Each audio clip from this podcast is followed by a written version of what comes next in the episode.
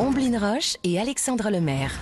Bonjour Dimitri Vernet. Bonjour Ombline, bonjour Alexandre. Bonjour, à tous. On commence le journal des sports par du football avec le début aujourd'hui des huitièmes de finale retour de la Ligue des Champions. Et oui, deux matchs au programme. Tout d'abord ce duel entre Portugais et Belges, Benfica Bruges où les Lisboètes partent favoris après leur victoire à l'aller 2-0. Enfin, il y a également cette affiche très alléchante à Londres, Chelsea-Dortmund où tout reste possible puisque dans la première manche, les Allemands s'étaient imposés par la plus petite des marges, 1-0.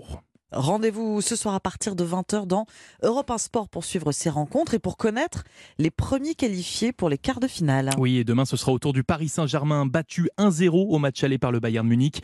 Les joueurs parisiens devront réaliser un exploit en Allemagne s'ils veulent poursuivre leur aventure en Ligue des Champions.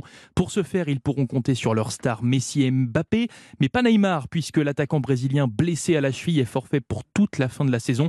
Une énième blessure qui pourrait marquer un véritable tournant dans sa carrière. C'est en tout cas l'avis de notre consultant européen et ancien défenseur du PSG, Alain Roche. Déjà, il avait plus la même explosivité, ça se voyait, mais je pense qu'il sera de plus en plus handicapé pour la suite de sa carrière. C'est un souci pour lui. En premier lieu, je pense aux joueurs et bien sûr pour le Paris Saint-Germain pour la suite, mais je pense qu'il ne retrouvera pas son niveau ou alors par parcimonie. Reste à savoir maintenant si son absence va peser dans cette rencontre demain face au Bayern Munich à 21h. Toujours dans le monde du ballon rond, il y avait euh, un beau duel hier soir en Ligue 2. Et oui, un choc de haut de tableau entre le 6e et le 3e, quand Sochaux.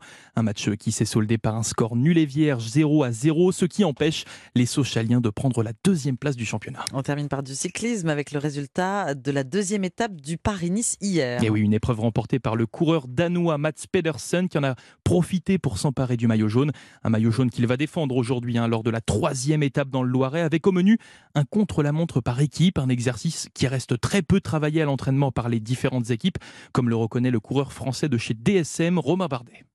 Non, on ne travaille pas vraiment. On en a fait un petit peu en stage, mais c'était pas la même équipe. Euh, on travaille tous pas mal en chrono. Et puis voilà, après c'est sur, euh, sur euh, la, la forme du jour, l'homogénéité du groupe que ça va se jouer, mais je pense que ça reste quand même une inconnue pour pas mal d'équipes. Romain Bardet au micro européen d'Axel met top départ de ce contre-la-montre par équipe à 14h15. Merci Dimitri Vernet, c'était le journal des sports. 5